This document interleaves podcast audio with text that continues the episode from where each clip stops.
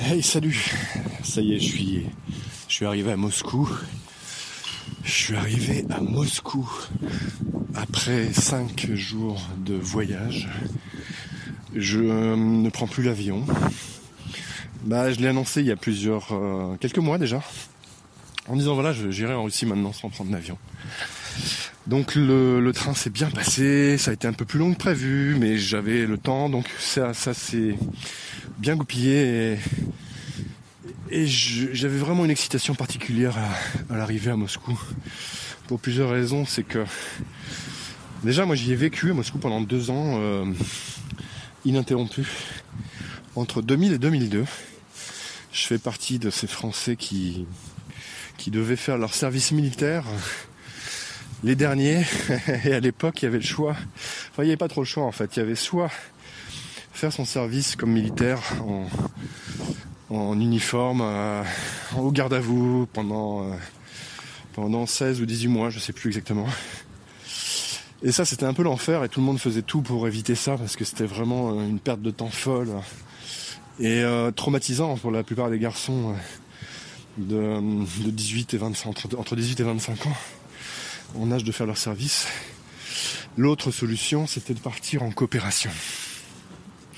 Partir en coopération, c'était donc partir à l'étranger.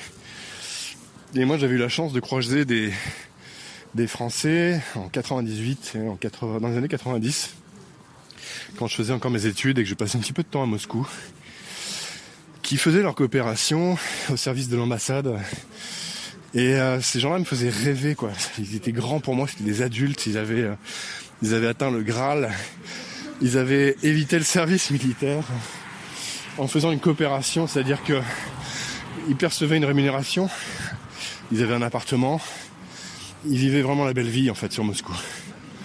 Moscou c'était une ville où euh, où en fait la France estimait que c'était risqué de vivre en Russie à l'époque. Et pour les pays à risque, il y avait une prime qui, correspondait au, à la supposée dangerosité du pays. Le résultat, les coopérants euh, en Russie étaient très bien payés. À l'époque, on avait à peu près euh, l'équivalent de 2000 euros par mois. Pour un premier travail, c'est vraiment pas mal. Et euh, surtout, on avait, pour la plupart d'entre nous, un appartement de fonction qui était soit fourni par une entreprise pour laquelle on travaillait, l'entreprise française, soit par l'administration, à savoir l'ambassade de France. Bon, c'est pas ce que je voulais te raconter ce soir. Ce que je voulais te raconter, c'est que je suis de retour à Moscou. Et c'est incroyable, je suis... Tellement... C'est difficile de, communiquer mon, mon enthousiasme. La ville a, a, vraiment beaucoup, beaucoup changé. Déjà, entre 2000 et 2002, on a on s'est régalé comme coopérants, mais vraiment, on avait largement de quoi vivre, on pouvait aller où on voulait. Si on voulait prendre l'avion pour aller passer un week-end en Sibérie, on pouvait le faire et revenir pour le lundi. La Russie, c'était ça, c'était vraiment un, endroit où tu pouvais faire des milliers de kilomètres pour presque rien, revenir et, euh, vraiment prendre du bon temps euh, à chaque fois que c'était possible. Alors il y avait aussi des endroits un peu sombres, mais globalement pour des jeunes comme euh, comme nous à l'époque, j'avais 26 ans à peu près. C'était un, régal total. Et euh, ça fait à peine quelques heures que je suis de retour à Moscou. Alors j'y étais revenu quelques fois, mais de manière très rapide, euh, sans vraiment prendre le temps de me poser un peu. Ça devait durer 2-3 jours et pas plus. là c'est la première fois où je vais passer euh, un peu plus d'une semaine à Moscou. Je vais même y repasser ensuite euh, peut-être une semaine de plus après une, escapade dans les régions russes. Oui, je vais aller faire une escapade dans les régions russes, même plusieurs. Si tu suis ce podcast, tu seras bien sûr aux premières loges. Et je vais euh, bien sûr tout, tout, tout décrire et tout expliquer. Bref, euh, ça fait quelques heures que je suis à Moscou. Je suis allé rencontrer un vieil ami dès la première soirée qui était avec moi en coopérant aussi euh, dans les années 2000-2002, qui est resté euh, habité depuis en Russie. Voilà, il est marié maintenant. Il a trois enfants, pas mal de choses ont changé. La ville a beaucoup beaucoup changé. J'ai eu le plaisir de retrouver un lieu mythique où on, allait faire, la fête en tant que coopérant qui s'appelle le Propaganda. Euh, le Propaganda, c'est à Kitagorod. C'est un restaurant jusqu'à 11h euh, minuit et ça se transforme en discothèque ensuite. Ça ressemble à une espèce de taverne. C'est très euh, chaleureux, confortable. On y mange très bien. Et j'étais stupéfait de, de, commander finalement exactement la même chose que je mangeais souvent là-bas quand j'y allais. Il y a une vingtaine d'années en fait. Et c'était exactement la même recette. Et j'avoue que dans ce monde qui change à une vitesse effrénée, ça m'a vraiment fait plaisir de retrouver ce petit point de repère, au moins euh, sur cette première journée. Bon, sinon Moscou est illuminé, c'est la soirée de Noël, la deuxième, on est le 7 euh, janvier.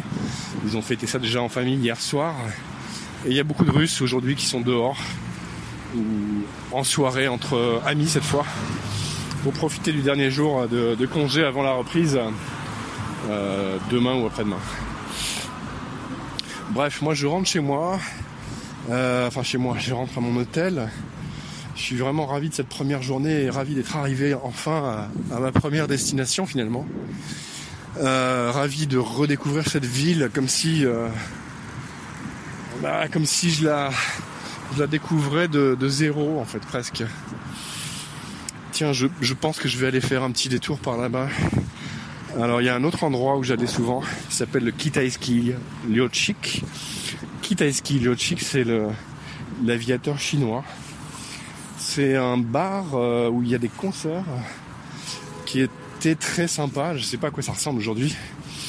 Et euh, il y avait beaucoup de petits concerts vraiment sympas. Un peu tous les styles. Le bar était, était un bar construit en forme d'aile d'avion. C'était une aile d'avion qui représentait l'avion du pilote chinois, donc le Kitaeski Lyochik. Et je pense que je vais aller, euh, je vais aller prendre un dernier verre là-bas pour voir avant de, avant de rentrer à l'hôtel. Bon voilà, écoute, je te livre un petit peu mes impressions telles qu'elles, euh, telles qu'elles me viennent. Je suis euh, tellement content d'avoir revu cet ami. Ça fait vraiment une vingtaine d'années qu'on s'est pas vu. Je, prends une vraie claque avec ça. Je vais en prendre plusieurs pendant mon périple sur Moscou. La première claque, c'est celle-ci. La deuxième, c'est de voir la ville transformée. Il y a beaucoup de rues que je ne reconnais pas tellement il y a de choses qui se sont ouvertes, tellement il y a de, de commerces, d'endroits que je connaissais qui ont disparu. Voilà, c'est la vie, c'est comme ça, ça change partout, ici aussi. Et, je trouve la ville vraiment euh, magnifique. Je trouve que les gens, euh, il y a de l'énergie, on la sent partout, il n'y a pas d'agressivité du tout. C'est pas du tout comme à, comme à Paris, comme en France, dans beaucoup d'endroits. Les gens ont l'air de s'amuser et de, de, prendre plaisir à être ensemble, à partager un verre. Euh, voilà, il y a plein de, les, enfin, je sais pas, les garçons, les filles euh, prennent du bon temps. Et, euh, c'est voilà, c'est léger en fait. Je trouve jusqu'à maintenant, en tout cas, c'est vraiment le cas. Bref, je te tiendrai au courant. Je vais aussi te, te faire part des, des choses moins drôles quand il y en aura. Mais pour l'instant, c'est vraiment une impression qui est hyper positive. Ce que je peux te dire aussi, c'est que Moscou a reçu un prix international il y a quelques jours, quelques semaines à peine, donc juste fin 2019. Euh, elle est sortie comme première destination touristique en tant que ville du monde. Première destination du monde pour le tourisme, pour une ville. Avant toutes les autres villes du monde, c'est quand même quelque chose. Moscou, et euh, je pense que c'est bien mérité parce que dès qu'on met les pieds ici, franchement, c'est une autre vie, c'est une autre énergie. C'est magnifique, il y a énormément d'endroits à voir, à visiter, énormément de cuisine euh, du monde à, à tester la cuisine russe, géorgienne, ukrainienne, azérie, euh, et j'en passe, la cuisine d'Asie centrale. C'est, juste extraordinaire. J'ai, j'ai beaucoup de chance d'être ici. En même temps, j'ai beaucoup travaillé pour venir, mais, mais je suis vraiment ravi. Et, euh, et puis je vais te laisser parce que je vais arriver maintenant au, au Kitaiski Lochik, un autre vieux repère où j'avais l'habitude de, traîner mes guêtres d'anciens coopérants pour, pour finir mes soirées euh, d'hiver euh, russes.